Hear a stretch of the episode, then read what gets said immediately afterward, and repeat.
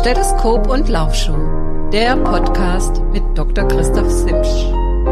In Zusammenarbeit mit Julia Simsch.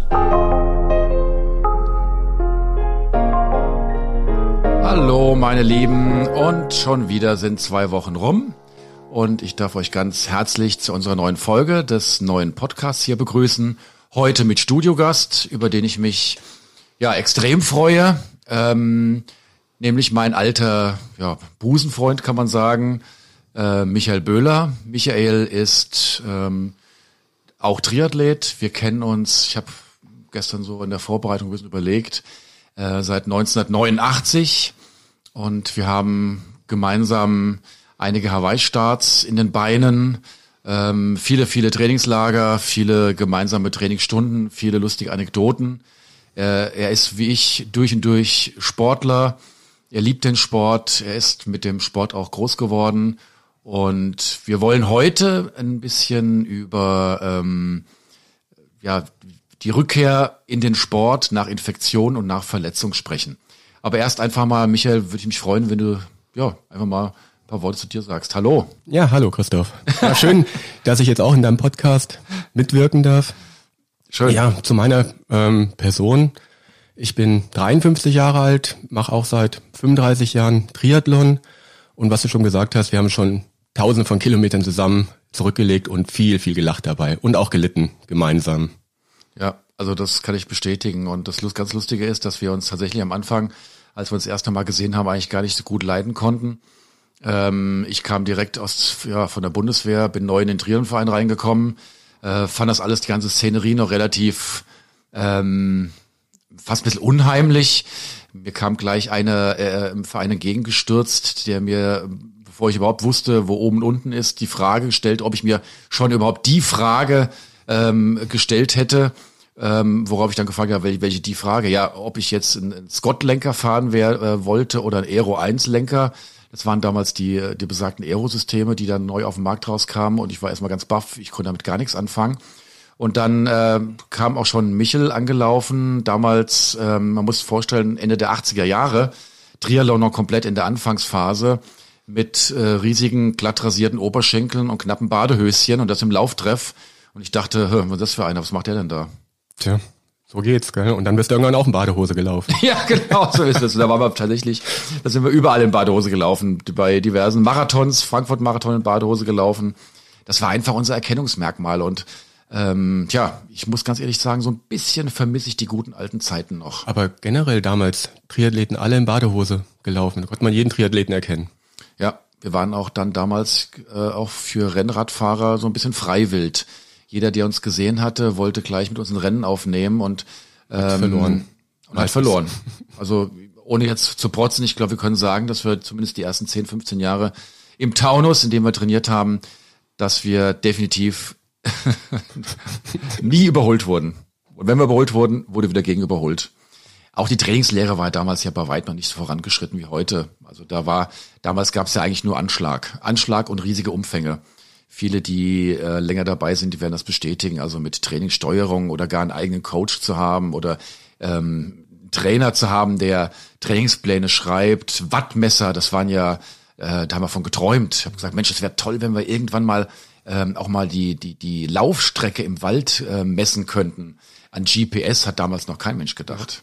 Ja, ich denke nur an unseren altwöchentlichen Lauftreff, der eigentlich immer locker sein sollte und es war jedes Mal ein Crescendo-Lauf. Wir sind alle mit zehn Leuten, zwölf Leuten damals in der, im Verein gestartet. Es gab immer nur die eine gleiche Runde über zwölf, dreizehn Kilometer und dann wollte man gucken, wer kam als erster wieder an. Es wurde immer härter gelaufen, Ausscheidungslaufen. Und am Schluss wurde immer gefragt tatsächlich ähm, vom Lauftreffleiter, ähm, ob wir an die Bestleistung, die Streckenbestleistung rangelaufen sind. Und das, ja, das war jedes Mal Anschlag. Muss aber sagen, liebe Hörer und äh, Zuhörerinnen, ähm, geschadet hat's nicht. Wir waren damals leistungsmäßig ganz gut beisammen. Klar, die Frage wäre gewesen, wie wären wir gewesen, hätten wir ein äh, strukturiertes Training gemacht, aber ich kann euch auch nur aufrufen, Mut zur Intensität. So, also jetzt kennt ihr unseren Michel und Michel hat einen Grund, warum er heute hier sitzt. Ähm, eben nicht nur als ähm, sympathischen Trainingspartner und Plauderpartner, sondern Michael ist gerade von einer, von der ersten Corona-Infektion genesen, die jetzt nicht ganz so schlimm abgelaufen ist. Aber erzähl mal davon.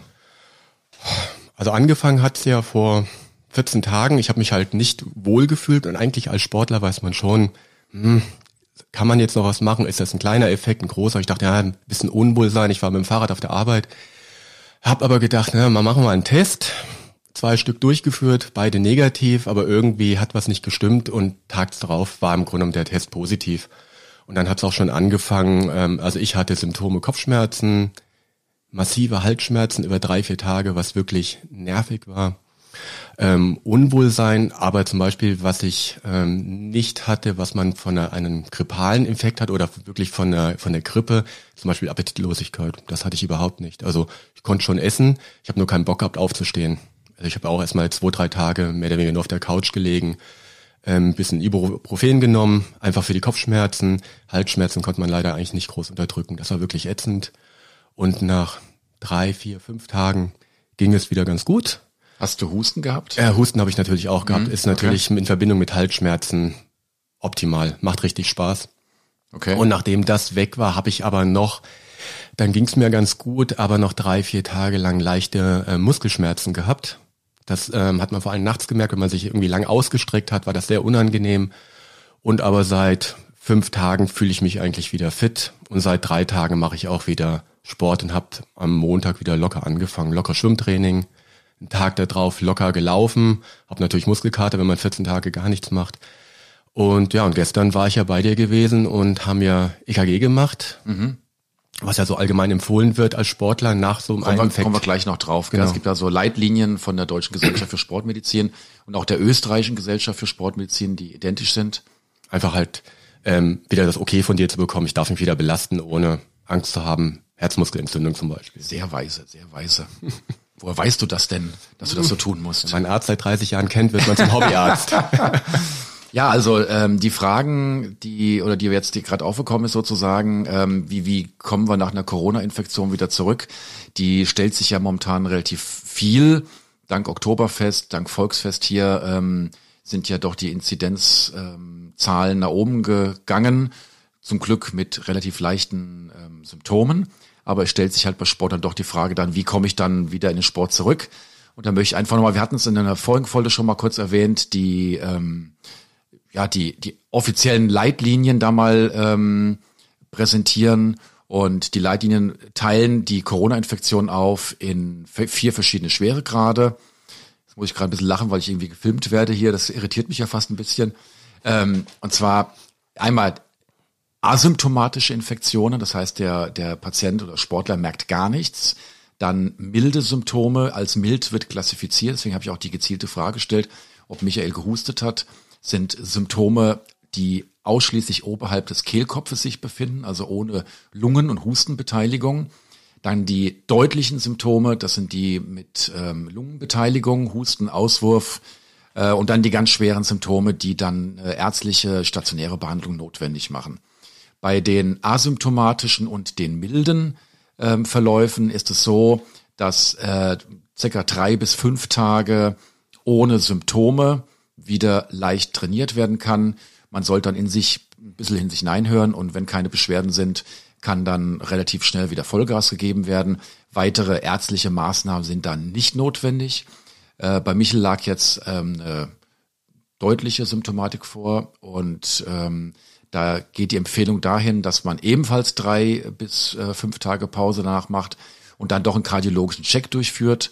Wir haben gestern ein EKG gemacht, in diesem Fall sogar ein Belastungs-EKG. Eigentlich reicht sogar ein Ruhe-EKG. Wir haben Herzenzyme abgenommen, ähm, das Pro-BNP, TROP-T, CK. Ähm, Blutbild macht noch Sinn und ja, sollten sich da Auffälligkeiten ergeben, muss entsprechend weitere Diagnostik betrieben werden. Stichwort Lungenfunktion, Stichwort ähm, Sauerstoffaufnahmetest. Das gleiche im Übrigen dann auch bei der schweren, ähm, beim schweren Verlauf. Ähm, wobei beim schweren Verlauf oftmals Begleitsymptome ähm, zu sehen sind. Und was wir, was ein Alarmsignal ist, sind halt irgendwelchen Herzbeschwerden, also Herzklopfen bei Belastung beispielsweise. Hast du da was gemerkt? Nee, überhaupt nicht. Okay. Also gestern, als wir laufen waren, habe ich mich ganz normal gefühlt. Okay.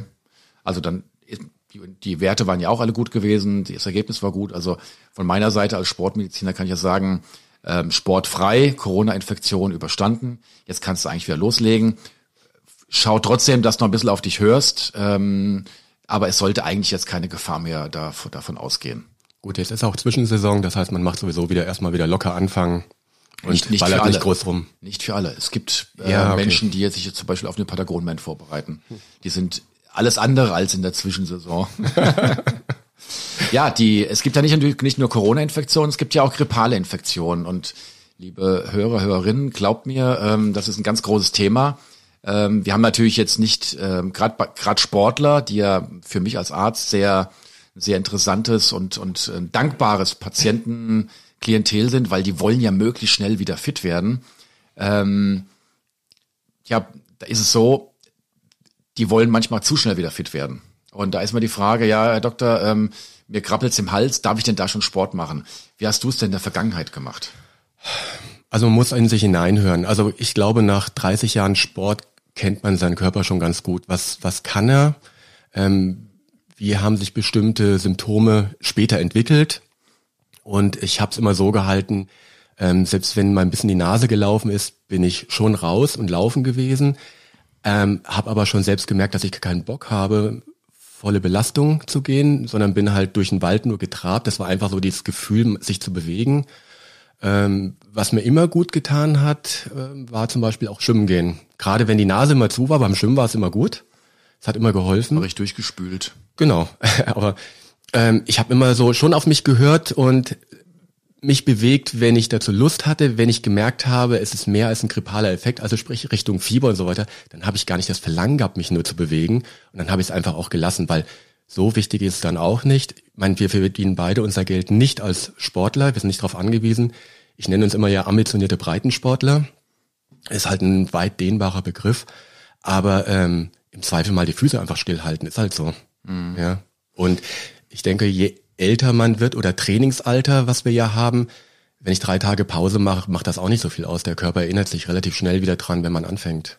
Wir haben natürlich auch in den Hörern einige, die ähm, doch schon ein bisschen Geld damit verdienen, auch im Fußballbereich gerade.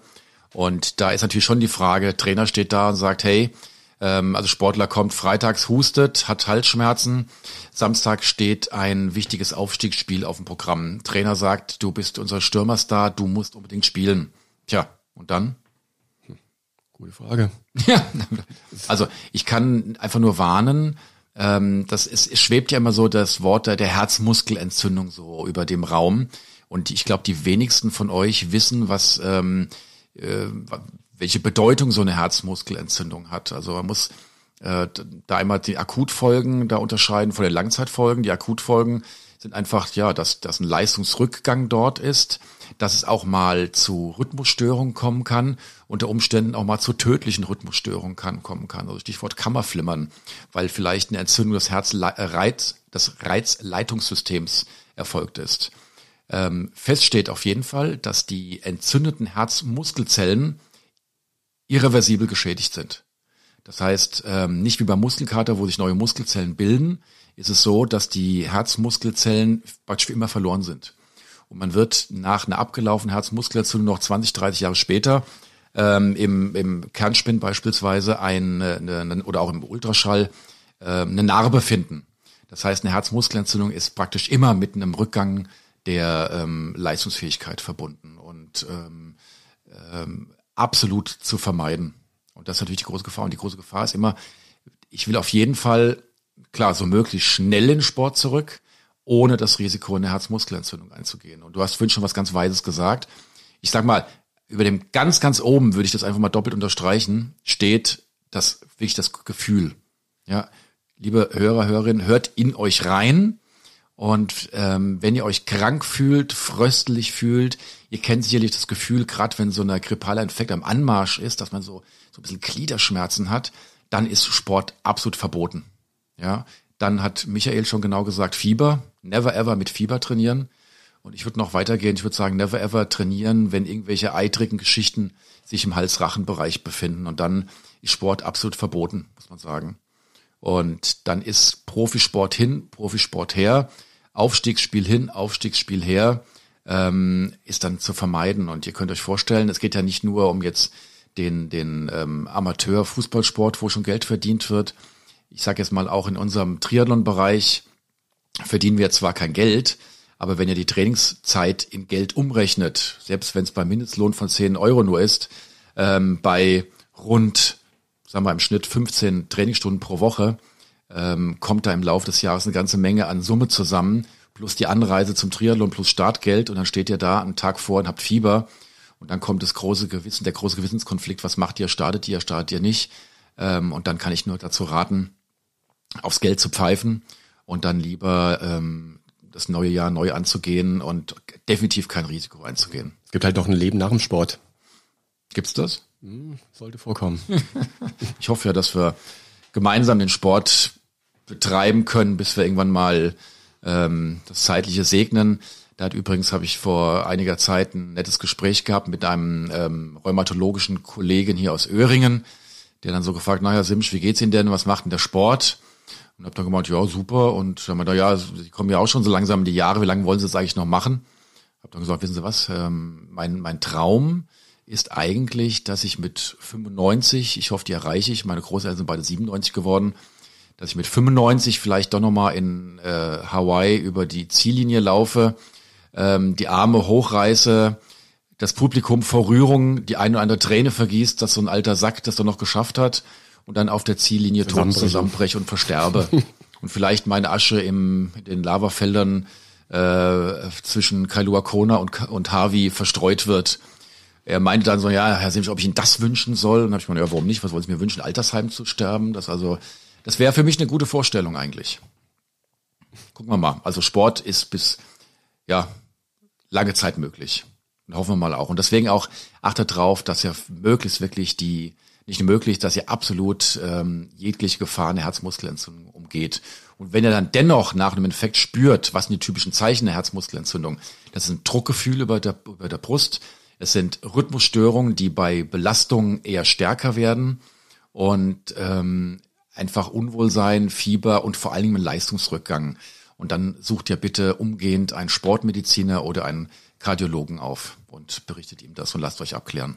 Kann man als Sportler, wenn viele haben ja schon äh, Pulsmesser, also von diversen Herstellern, entweder als Brustgurt oder an der direkt am Handgelenk, wird man daran nach dem Training auch sowas erkennen oder ist das, sind die zu ungenau dafür?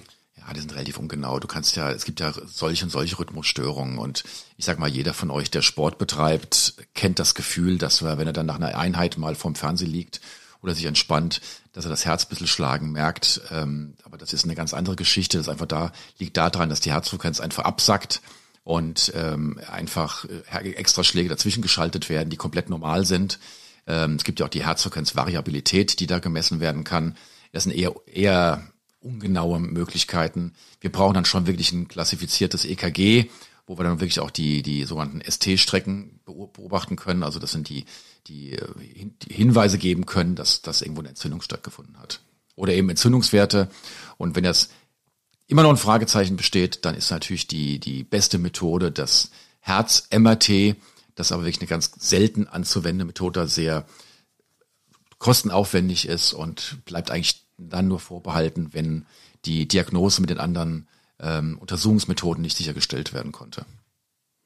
Ja, Michel, die Infektion, aber du bist ja ein alter Sporthase. Ähm, ich habe dich jetzt also nicht nur eingeladen heute, weil du ähm, netter ähm, Gesprächskumpel bist und jetzt eine Corona-Infektion gehabt hast. Das war zufällig, sondern weil du ja auch in der Vergangenheit auch ja schon mal äh, Rückenprobleme gehabt hast. Ja, ich hatte vor elf Jahren hatte ich Bandscheibenvorfall, Lendenbereich 4, 5. Ähm, oder ich hatte zwei über zwei Jahre oder über ein Jahr verteilt. Das eine war schon heftig, ging aber nach zwei, drei Monaten wieder weg und ein Jahr später hatte ich dann wirklich einen Prolaps, ähm, wo ich dich ja auch angerufen hatte, so nach Motto, ah, irgendwie Stimmt nicht so ganz. Ich bin ja dann. Ich stand übrigens in Elbe auf dem Parkplatz. Michael rief an, du äh, Christoph, ich habe keine Rückenschmerzen, aber mir tut's Bein weh. Ich merke, mein Bein ist taub, hast du mir gesagt. Ja, genau, ist taub und ich merk's nicht so richtig. Und dann war ja dein Kommentar, ähm, ja, dann stell dich doch mal, also der erste Funktionstest, ähm, Telemedizin, stell dich mal auf die Fußspitzen rauf. Und gesagt, ja, geht wunderbar. Sagt er, nee, nee, nicht mit beiden Füßen, sondern einzelne Füße. Und dann habe ich gemerkt, dass ich eigentlich kompletten Ausfall hatte auf der linken Seite. Ich konnte die Ferse nicht anheben. Ich wollte, aber der Fuß ist einfach unten geblieben. Also eine Fußheberschwäche. War etwas blöd. Mhm. Ja. Und ähm, klar hatte ich auch dann äh, Schmerzen und dann ging ja die Diskussion auch los. Ähm, OP, nicht OP, was macht man überhaupt? Also ist ja auch was Neues, die Situation. Ja, wie geht man damit um? Ähm, Ganz kleiner Einschub. Wir haben in der nächsten Folge endlich unseren lang angekündigten Studiogast bezüglich dem Fasziendistorsionsmodell, was vorgestellt wird. Ähm, der, ich kann den Namen jetzt nennen, das ist der Markus Rohrbach hier aus der Gegend. Und ähm, er hat angekündigt, wir haben, er wird ein paar interessante Fälle vorstellen, wo wir wirklich oder wo er äh, oder auch mit dem Ärzteteam zusammen es wirklich mehrfach geschafft wurde, Patienten, Sportler, die hm, nach der allgemeinen universitären äh, Meinung, die unbedingt operiert gehört hätten, ohne Operation wieder fit zu machen. Das nur so am Rande. Und du bist ja, glaube ich, auch nicht operiert worden. Genau, ich war ja dann bei, ähm, bei zwei, drei Ärzten in Frankfurt, die wir ja beide kennen, der Orthopäden. Ähm, ich war auch nochmal in der Uniklinik, aber die haben alle direkt geraten zu operieren. Haben sie echt gesagt? Weiß ich gar nicht mehr. Also okay. in der Uniklinik, die haben gesagt, operieren. Und ich war mir nicht, ach, ich weiß nicht, ich habe da irgendwie ein ungutes Gefühl gehabt, wobei die ersten ein, zwei Wochen ging es mir schon dreckig. Ich weiß noch, ich bin vom in der äh, vom Orthopäden sollte ich halt zum CT hin. Das ist dann halt halb durch Frankfurt durch mit öffentlichen Verkehrsmitteln. Ich konnte maximal 50 Meter gehen und dann musste ich mich hinhocken und einen Rundrücken machen und das im öffentlichen Straßenverkehr, damit ich die Schmerzen aushalten konnte. Und das Schlimmste war diese, wie lange liegt man im CT? 20 Minuten? Mhm. Gestreckt, 20 Minuten am Bitte ohne Bewegung liegen bleiben, damit sie ordentliche Aufnahmen machen können. Das waren echt Höllenschmerzen. Ähm, hab aber dann mit Vereinbarung mit dir haben wir halt entschlossen, wir versuchen es erstmal konservativ mit ähm, Cortisontabletten, die Entzündung ja ein bisschen versuchen rauszukriegen, den Druck rauszunehmen. Und ich habe dann schon nach einer Woche, anderthalb Wochen schon gemerkt, ähm, wenn ich mich an den Tisch gestellt habe, ich wollte halt unbedingt diesen Fuß heben oder die Ferse heben können. Und dann konnte ich die auf einmal Millimeter hochheben. Da habe ich gemerkt, aha, es geht doch irgendwas. Und habe im Grunde genommen, ja, ich sag jetzt mal einfach trainiert und ich wollte einfach, dass dieser verdammte Fuß, dass ich den wieder bewegen kann. Und gesagt, ich mache keine OP, will ich nicht. Ich wollte dann auch noch in Urlaub gehen. Und dann habe ich halt nach und nach gemerkt über die Wochen, es wurde immer besser, die Ferse zu heben und nach ich glaube, so nach vier Monaten habe ich mich wieder getraut, mal auf die Bahn zu gehen und wollte mal laufen. Äh, Ziel war erstmal dann normal, also gar nicht mal Sport machen zu können, sondern normales Leben zu führen mit, also dass man nicht hinken muss, großartig, dass man halt normalen Alltag bewältigen kann. Und da habe ich schon gemerkt, das funktioniert.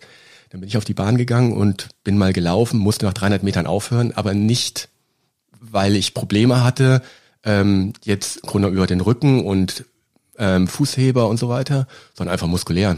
Die Wadenmuskulatur war ja quasi, äh, praktisch weg. Mhm, da war ja nichts ja, mehr klar. gewesen. Und ich habe halt Muskelkater gehabt. Es ging einfach nicht mehr. Ich war einfach fertig. Und dann bin ich jede Woche einmal eine Runde gelaufen oder zwei Runden. Und mein Ziel war, ich habe irgendwann gesagt, so, ich möchte wieder nicht nur normal, ich möchte auch wieder Triathlon machen. Und ich habe, glaube ich, ein halb oder ein Dreivierteljahr später dann wieder eine Kurzdistanz gemacht und irgendwann auch wieder eine Mitteldistanz. Also es geht. Wie hast du dich äh, währenddessen verhalten? Hast du viel Physiotherapie bekommen? Hast du äh, selbst gekräftigt? Wie hast du gekräftigt? Ähm, Physiotherapie weiß ich gar nicht mehr. Ich glaube gar nicht mal so viel. Ähm, halt so, so die klassischen Übungen, die man halt für den Rücken auch macht. Ähm, abends vom Fernseher ist immer praktisch. Ähm, Im Grunde genommen für Drehen äh, so typische diese Kindhaltung, was es gibt, alles, wo man sich halt auch wohlfühlt und es ganz oft merkt man auch, dass das halt auch hilft. Mhm. Okay. Und ich glaube, viele Sachen ist einfach Zeit, dem Körper Zeit zu geben. Und ich denke bis zum gewissen Grad auch, ähm, also zumindest in meinem Fall war auch der Wille, ich will es halt wieder hinkriegen. Tja, da muss ich als Arzt leider sagen, in meinem Alltag beides, was du gerade äh, erzählt hast, fehlt 80 Prozent der Patienten. Die Zeit fehlt. Viele Patienten ähm, äh, fangen schon nach solchen Beschwerden nach drei Tagen an zu sagen, hey Doktor, das wird ja gar nicht besser. Ähm, und der Wille, der ist natürlich oftmals auch, man kann das wollen und wollen, sage ich jetzt mal. Ja, und so, es ging jetzt ein bisschen böse, aber wenn natürlich der Arbeitgeber schön zahlt, die Krankenkasse zahlt, das Krankengeld sprudelt, ähm, dann ist manchmal der absolute Wille äh, wieder in den Alltag zurückzukehren, auch eher eingeschränkt. Deswegen sagte ich ja am Anfang, dass da Sportler doch oftmals ein dankbares ähm, Klientel sind. Ich denke mal, Sportler hatten mal eine andere Motivation. So ist es. Ja, ja. ja. Aber das wäre natürlich das Schöne, man lernt ja, ich sage mal, der Sport ist ja der in meinen Augen oftmals das, das gesamte, äh, der, der Gesamtkosmos im Kleinen. Ja, und ähm, wir können oftmals aus dem Sport halt, Entschuldigung, für den Alltag ähm, Dinge mitnehmen und ja, vielleicht können das doch einige Hörer auch mitnehmen, hey, habt mal ein bisschen Geduld. Ähm, viele Dinge geben sich schon. Es ist natürlich ganz wichtig, eine engmaschige Verlaufskontrolle durchzuführen und natürlich bei Verschlechterungen neu zu reagieren. Aber gönnt dem Körper einfach, dass er äh, seine Selbstheilungskräfte ähm, offenbart. Und es braucht einfach Zeit. Ähm, es gibt ja da auch Statistiken. Die Operation ist ja nicht der allgemeingültige tolle Weg, denn nur ein Drittel der Patienten profitiert von der Operation. Ein Drittel bleibt gleich und ein Drittel wird sogar schlechter, weil sich Narbengewebe bildet.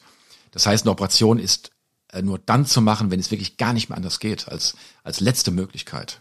Also wahrscheinlich Schmerzen, die man nicht mehr aushalten kann oder halt null Besserung oder Probleme. Ähm, also ich sage mal beim Bandscheibenvorfall, was er auch gesagt hat, wenn man halt dann Probleme hat, ähm, Blase, diese Sachen betroffen zum Beispiel, sind. Zum ja. Beispiel, ja. Wobei ich da mal gespannt bin nächste Woche, wenn da Markus Rohrbach da erzählt, der wird natürlich einige Dinge auch noch auf, auffahren. Auch da gibt's natürlich noch Möglichkeiten, aber das ist, wie gesagt, dann, dann so der Grenzweg der Medizin, den man dann unbedingt im Konsens mit dem Patienten zusammen bestreiten muss. Hast du denn andere Verletzungen auch schon mal gehabt? Naja gut, letzt, äh, also am Anfang, als wir uns ja kennengelernt haben, sind wir ja viel durch den Taunus gefegt als junge Wilde mit Badehose. Ähm, nicht jetzt unbedingt mit Badehose, aber mit, mit kurzen Hosen Leibchen. im Winter. Und ich hatte ja jedes Jahr im Winter hatte ich Achillessehnenentzündung. Und ich bin fest davon überzeugt, gut, ich kam nicht vom Laufen, also ich war das halt auch nicht gewohnt, die Umfänge. Und ich muss dazu sagen, Michael ist extrem oberschenkelstark gewesen. Na, ja, immer noch. Also auf jeden Fall, ich hatte viele Achillessehnenverletzungen immer, die war immer angeschwollen dick, aber ich glaube, das lag auch daran, ähm, falsche Bekleidung. Also dass die Muskulatur einfach immer mit Dreiviertelhose gelaufen im tiefsten Winter, Wadenmuskulatur kalt. Ich meine, was soll dann groß sich bewegen und dehnen? Hört, hört, liebe Fußballer, die ihr bei minus fünf Grad und Schnee treiben, oftmals eure Punktspiele mit kurzen Hosen bestreitet. Also ich denke mal, warm halten ist schon mal das A und O. Also das war, was ich oft hatte, das hat sich dann irgendwann wirklich auch rausgelaufen. Irgendwann hat sich der Körper daran gewöhnt. Ich habe seitdem nichts mehr gehabt. Und das Einzige, was ich jetzt nochmal hatte, war vor sieben Jahren war das, glaube ich, beim Ironman in Wiesbaden, ist mir ein Hund vors Fahrrad gelaufen äh, der Hund war stabiler und stärker als mein Fahrrad. Ich habe einen Abgang gemacht bei ungefähr 40 Stundenkilometer und habe mir einen sauberen Salto gemacht, aufgeschlagen und habe ähm, eine ähm, Rippenfraktur gehabt auf der Rückseite. Acht bis zehn waren es, glaube ich, gewesen, plus Lungenpunktion, wie nennt man das nochmal? Also, dass die Lunge angepiekst war. Äh, ne, ne, Pneumothorax. Ja, genau, Pneumothorax und ähm, bisschen Schürfwunden auf dem Rücken gehabt und ähm, Beckenkammprellung, eine relativ große. Und ähm, das Schlimmste waren eigentlich die, genau. die, ähm, die Brüche von den Rippen. Also das war schon sechs Wochen lang kein Spaß. Die elementare Frage ist, was hat's Fahrrad gemacht? Die das Fahrrad hat überlebt, fahre ich also immer noch. Das ist das Wichtigste doch. Ja, das ist aller. Das war der, der Gag ist, ich bin ja, ich hatte wirklich eine halben, halbe Woche vorher einen neuen Helm gekauft. Als Triathlet trägt man ja immer einen Helm und ich kann jedem nur empfehlen, beim Fahrradfahren Helm zu tragen, auch wenn ich nur Brötchen hole, weil letztendlich spielt es keine Rolle. Übrigens, ja. das in der Praxis habe ich eine Sammlung gespaltener Helme nach Radsturz. Ja. Aber habe ich zu Hause auch. Und ich bin wirklich bei diesem Rennen, der Gag ist, ich bin aufgeschlagen. Mein erster Gedanke war, oh, der Helm hat aber gut gehalten. Ich habe, der war mehrere Teile, ich habe keine Gehirnerschütterung gehabt, kein gar nichts. Also eigentlich ist der ist der Unfall glimpflich verlaufen. Ja, phänomenal, krass. Ich hab, ja bis auf diese Rippenbrüche und das ist halt schon wie Rippenprellung. Das ist eine Verletzung, die will man auch nicht wirklich haben. Also Husten ist dann auch ganz blöd. Ähm, man glaubt gar nicht, wenn die ähm, eine Rippenmuskulatur oder wenn da irgendwas dran ist, wann man die immer braucht. Eigentlich immer. Beim Aufstehen, beim Drehen, Schlafen kann man auch nicht richtig. Man kann sich nicht drehen. Es ist einfach nur ätzend. Mhm. Aber gut, muss man der Sache auch Zeit geben, ungefähr zwei Monate und dann ging's wieder einigermaßen. Ich konnte schon vorher wieder ein bisschen Fahrrad fahren, ähm, Laufen ging halt noch gar nicht. Und nach zwei Monaten konnte ich dann auch wieder langsam anfangen. Und dann muss man sich wieder reinfinden. Aber auch mit Gefühl eben. Genau. Weil da das Stichwort Gefühl möchte ich nochmal ganz kurz auch für unsere Ballsport-affinen Hörer, Hörerinnen einfach nochmal in den Raum reinschmeißen. Gerade aus aktuellem Anlass, gerade ein Patient gab mit äh, Muskelfaserriss, ähm, der im Übrigen, da könnt ihr machen, was ihr wollt, rund drei Wochen braucht, im Wadenbereich ungefähr sechs Wochen, weil die Wade nie richtig ruhig stellen könnt. Im Übrigen würde ich dort auch absolut abraten von irgendwelchen Medikamenten, weil ihr unterdrückt da so ein bisschen die, die, den Warnschmerz und hemmt auch durch eine bestimmte Zytokin, also Transmitterhemmung, ähm, die, ja, die Heilung der Muskulatur, also Ibuprofen, Voltaren bei Muskelverletzungen verlängert die Heilung. Naja, und diesem Sportler, der waren jetzt so zweieinhalb, drei Wochen rum, ähm, habe ich gesagt, okay, du kannst so langsam wieder anfangen. Ähm, war ein Fehler gewesen. Also Fußballern kann man nie sagen, langsam wieder anfangen. Da gibt's nur Pause oder Vollgas. Und äh, Trainer hat ihn dann gleich ähm, ins Training mit rein, Schusstraining gemacht und der Muskelfaser ist komplett wieder aufgerissen. Also da, ähm, ja, mit Gefühl wieder reingehen. Also wir Ausdauersportler sind ja gewohnt, in uns reinzuhören. Einem Läufer-Triathleten kann ich eher mal sagen, geh mal rein, hören dich rein, sobald du was merkst, dann machst du bitte, ähm, ziehst du die Handbremse an. Ballsportler muss man oftmals eine ganz konkrete Anweisung geben und da gibt es tatsächlich ein ganz tolles Modell.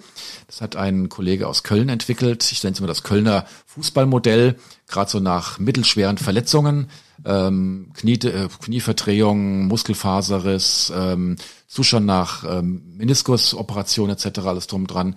Ähm, sobald die Wundheilung abgeschlossen ist, ähm, der Schmerz nachgelassen hat, sage ich denen, okay, ihr fangt bitte an zu traben Konkrete Anweisung, dreimal die Woche 30 Minuten traben.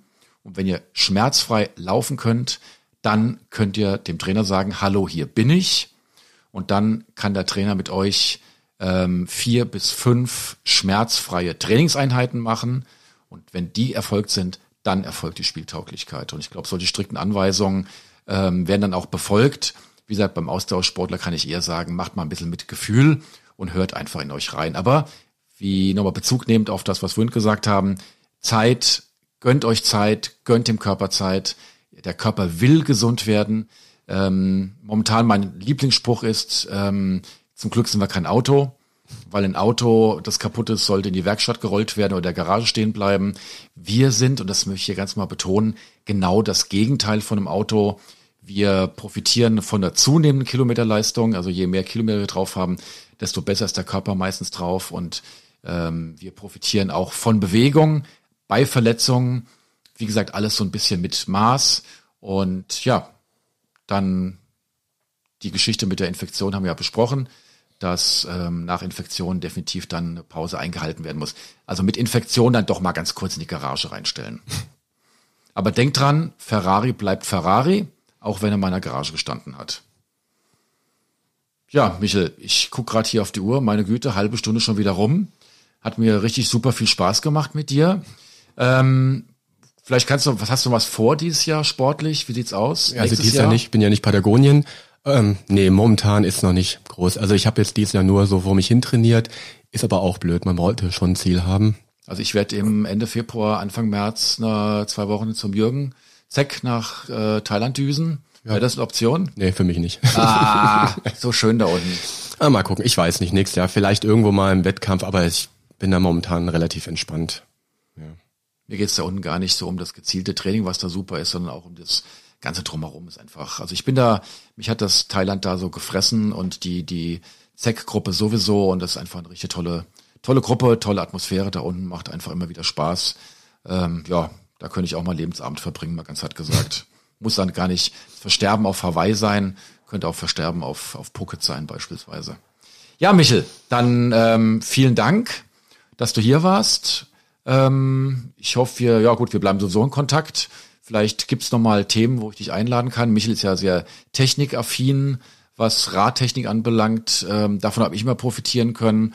Ähm, es ging gar nicht, dass das äh, Lenkerband beispielsweise ähm, beide Seiten nach rechts abgerollt wurde. Ja, das muss natürlich symmetrisch sein, rechts nach rechts und links nach links. So das, muss es sein. Genau. Und gleichen Abständen ähm, so dass ähm, es immer ganz toll war, wenn Michel dann zur Radgruppe oder zu mir dazugestoßen ist, dass er noch kurz dann nochmal Hand angelegt hat, um mein Fahrrad zumindest optisch auf Vordermann zu bringen und manchmal auch technisch. Ich denke da nur an unseren Adventure-Lauf, wo Michel dann nachts nochmal im Stockdunkel unter Taschenlampe äh, meine Schaltung eingestellt hat, die ich wohlgemerkt vor in der ähm, Werkstatt habe einstellen lassen wollen, was aber da unzureichend erfolgt ist. Dann haben wir das halt im Wald mal in fünf Minuten selbst gemacht. Genau so. also lieber Michel, dann vielen Dank. Euch, liebe Hörer, ich hoffe, hat euch gefallen. Äh, nächste Woche, wie gesagt, kommt der Markus Rohrbach. Dann geht's nochmal Richtung Muskelfaszien. Und ja, mir hat's wie gesagt, Spaß gemacht. Ich werde jetzt auch langsam mich hier äh, ins Training bewegen. Ich bleib bis dahin, bis nächste Woche mit vielen Grüßen, sportlichen Grüßen. Bleibt gesund, euer Christoph.